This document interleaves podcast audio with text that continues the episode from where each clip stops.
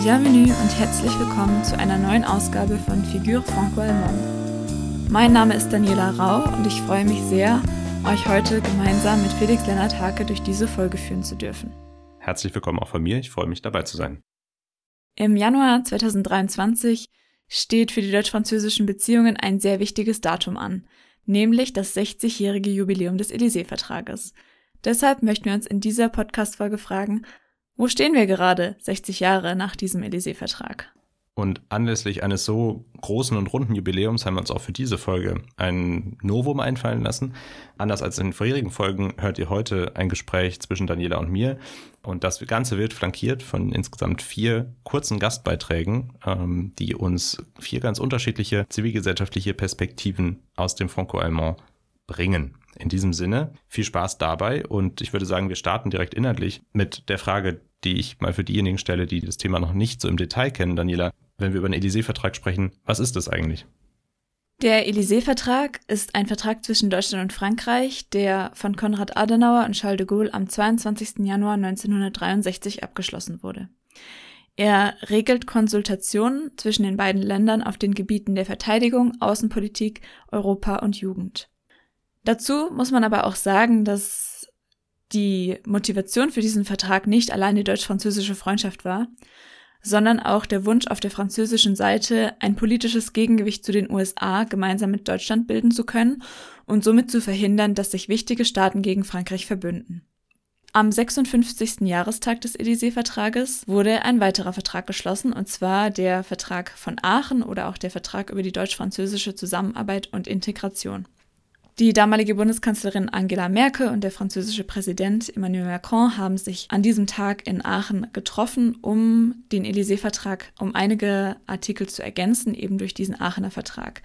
Hier fällt auf, dass der Vertrag deutlich mehr Bereiche abdeckt, zum Beispiel eben europäische Angelegenheiten, Frieden, Sicherheit und Entwicklung, Kultur, Bildung, Forschung und Mobilität, regionale und grenzüberschreitende Zusammenarbeit und auch einen ganz besonderen Fokus auf die Themen nachhaltige Entwicklung, Klima und Umwelt legt.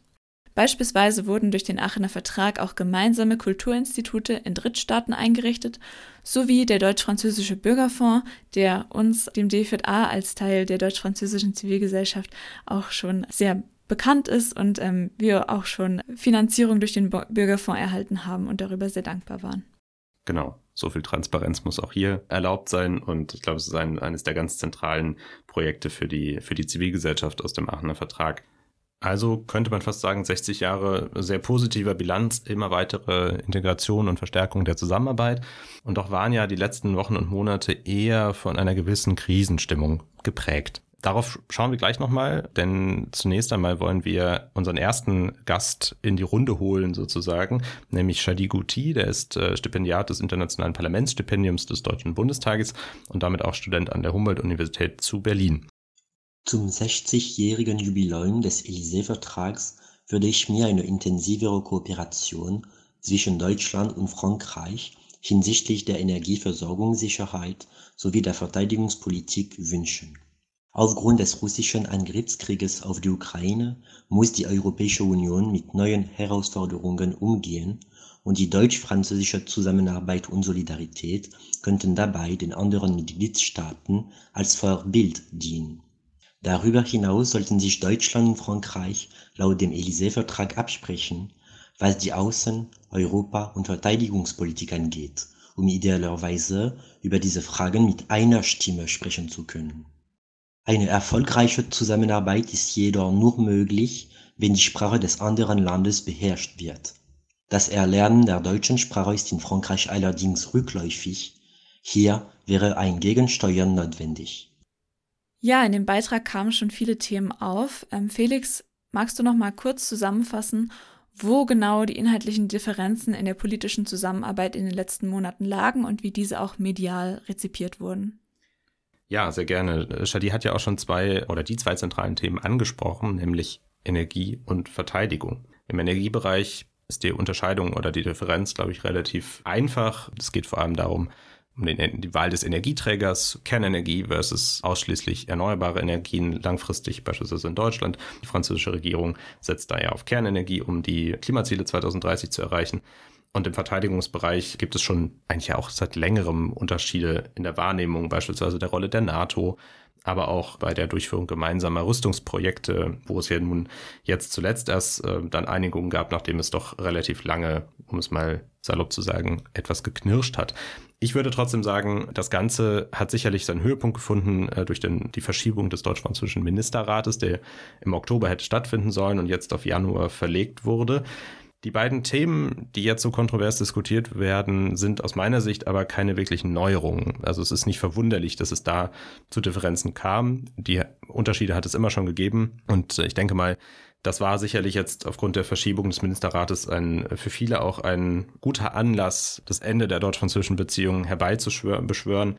Ich würde es entspannter sehen, denn die deutsch-französische Zusammenarbeit ist nicht nur die der Regierung. Es gibt auch die parlamentarische Dimension, die seit einigen Jahren mit der deutsch-französischen Parlamentarischen Versammlung äh, viel stärker geworden ist. Und es gibt äh, natürlich auch die zivilgesellschaftliche, die wirtschaftliche Dimension.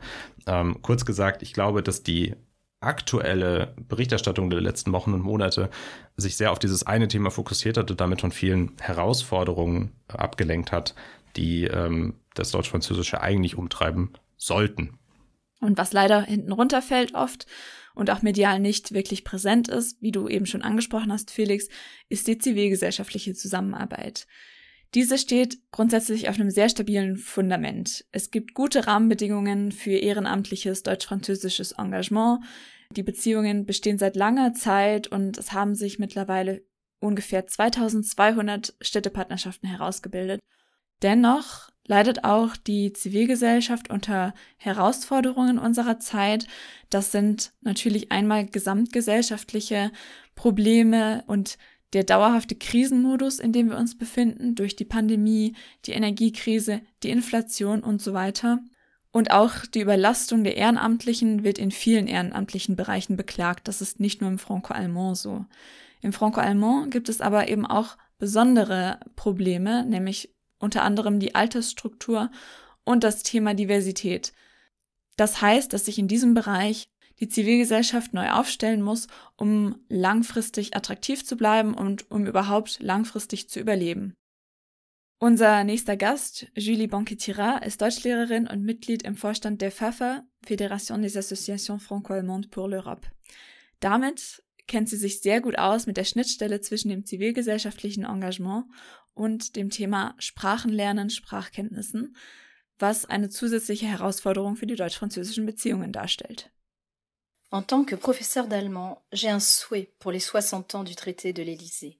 Celui que nos responsables politiques, en France et en Allemagne, s'engagent ensemble, main dans la main, dans une grande campagne de promotion pour l'apprentissage de la langue du partenaire. Ce matin encore, mon chef d'établissement me disait que d'ici dix ans, l'allemand ne serait plus enseigné que dans de rares établissements. En ces temps de tensions politiques extrêmes en Europe et dans le monde entier, le rapprochement entre les citoyens européens est indispensable. J'étais euh, la semaine dernière encore en échange scolaire et comme à chaque fois les élèves sont surpris par les différences culturelles. Or pour comprendre son voisin, il faut s'intéresser à sa culture. Sans apprentissage de la langue, comment pouvons-nous réussir à toucher l'âme d'un peuple? C'est la question que j'ai envie de poser une nouvelle fois à ceux qui, à la tête de nos États, signent des traités. S'il vous plaît, faites en sorte qu'enfin l'action soit associée à la parole et à la bonne volonté. Was Julie beschrieben hat in ihrem Beitrag, ist, glaube ich, ein, wie du schon sagtest, Daniela, ein weiteres grundsätzliches Problem, ähm, dass die SprachlernerInnenzahlen zurückgehen. In Deutschland waren es, glaube ich, rund 25 Prozent Rückgang in den letzten 20 Jahren, also schon eine ziemlich erhebliche Zahl. In Frankreich kommt die, auch die berufliche Situation für Lehrende dazu, was die Bezahlung angeht, was den Umfang der Stunden angeht. Also viele auch strukturelle Aspekte, die das Thema beeinflussen, wo Dinge in Angriff genommen werden müssen, auch von politischer und regulatorischer Seite. Aber ich glaube, und das ist was, wenn wir an unsere eigene Sprachlernerfahrung zurückdenken, ähm, da geht es mehr als um nur um das formelle Lernen, die Vokabellisten und das Delft-Zertifikat, was man im besten Fall am Ende dann vielleicht erhält. Es geht, glaube ich, vor allem um die, die emotionale Bindung zur Sprache, die Erfahrungen, die man macht. Ich weiß nicht, wie es bei dir damals war, Daniela, wie du ähm, die Sprachlernerfahrung wahrgenommen hast und was dich damals motiviert hat. Da kann ich dir nur zustimmen. Also meine Hauptmotivation, besser in Französisch zu werden, kristallisierte sich heraus, nachdem ich am Schüleraustausch in der achten Klasse teilgenommen hatte und mich super gut mit meiner französischen Austauschschülerin verstanden habe, wir noch ganz lang in engem Kontakt waren und auch heute noch ab und an in Kontakt sind. Also das bestätigt einfach, dass sich das Sprachenlernen nicht von zwischenmenschlichen Kontakten und emotionalen Erfahrungen trennen lässt. Unser nächster Gast ist Erwan Laurent, Juniorbotschafter des deutsch-französischen Jugendwerks in der Region Grand Est und Präsident der Jeunes Européens Lorraine.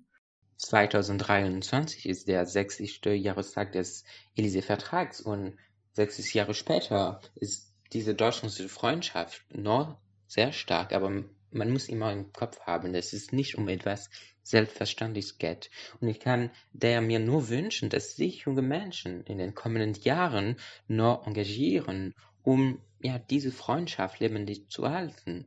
Aber auch, um eine neue Perspektive auf diese Beziehungen einzubringen. Denn man kann die deutsch-französischen Beziehungen nicht mehr wie vor 60 Jahren denken.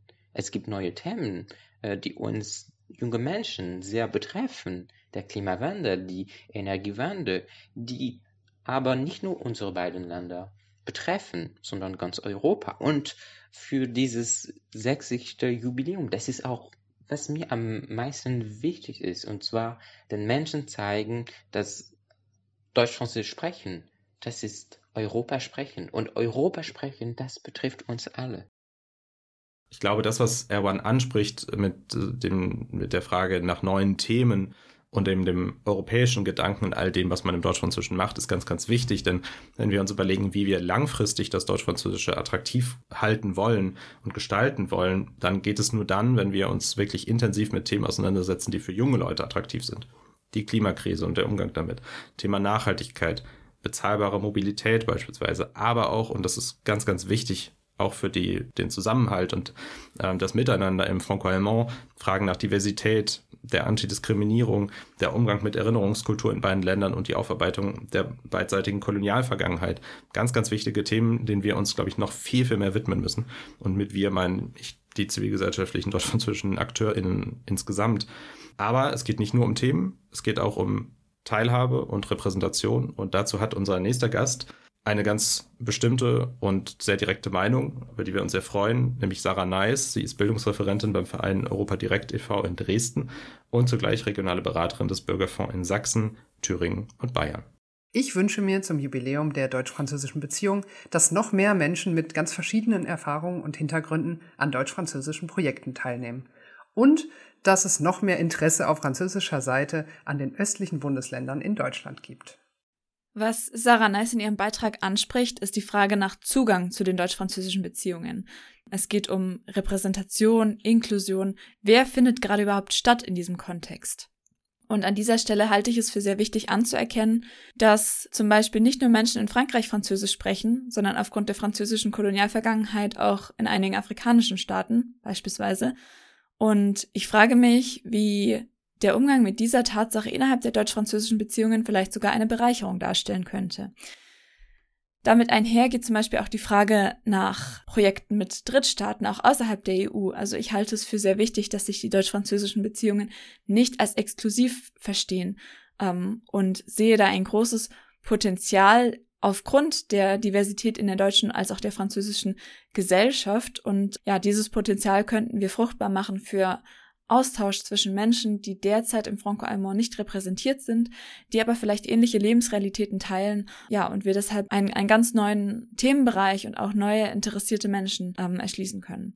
Damit finde ich, geht auch einher, ähm, dass es mehr Interaktion geben sollte zwischen den einzelnen AkteurInnen im Franco-Allemand und andererseits gesellschaftlich relevanten AkteurInnen außerhalb.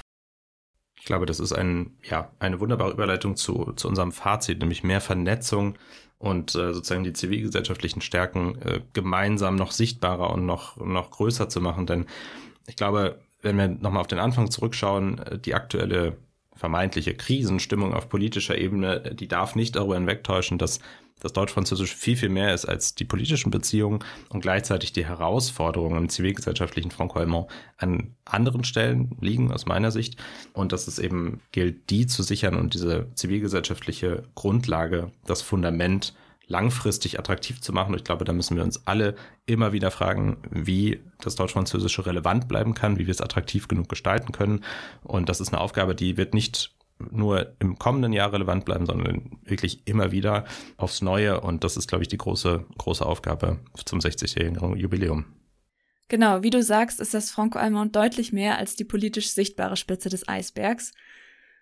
Die Zivilgesellschaft ist aufgrund ihres stabilen Fundaments im Grundsatz sehr resilient gegenüber Krisen, aber sie muss sich weiterentwickeln, sowohl thematisch als auch personell, um auch in Zukunft relevant zu bleiben und einen gesellschaftlichen Mehrwert liefern zu können. Es reicht nicht, sich auf den bisherigen Errungenschaften auszuruhen. Sehr gutes Schlusswort. Vielen Dank, Daniela. Und der Punkt Ausruhen ist zum Jahresausklang ein ganz guter, nämlich wir wünschen einen geruhsamen Jahresausklang, einen guten Start in das neue Jubiläumsjahr und äh, sagen ganz herzlich Danke und vor allem danke dir, Daniela, für den Austausch heute. Danke dir, Felix. Und äh, wir sagen Danke an Sie und euch und Danke an das gesamte Team. Die Redaktion der heutigen Folge hatten Daniela Rau, Martha Schillmüller, Carla Schäpe, Felix Lennart Hake, Schnitt Daniela Rau. Bis zum nächsten Mal.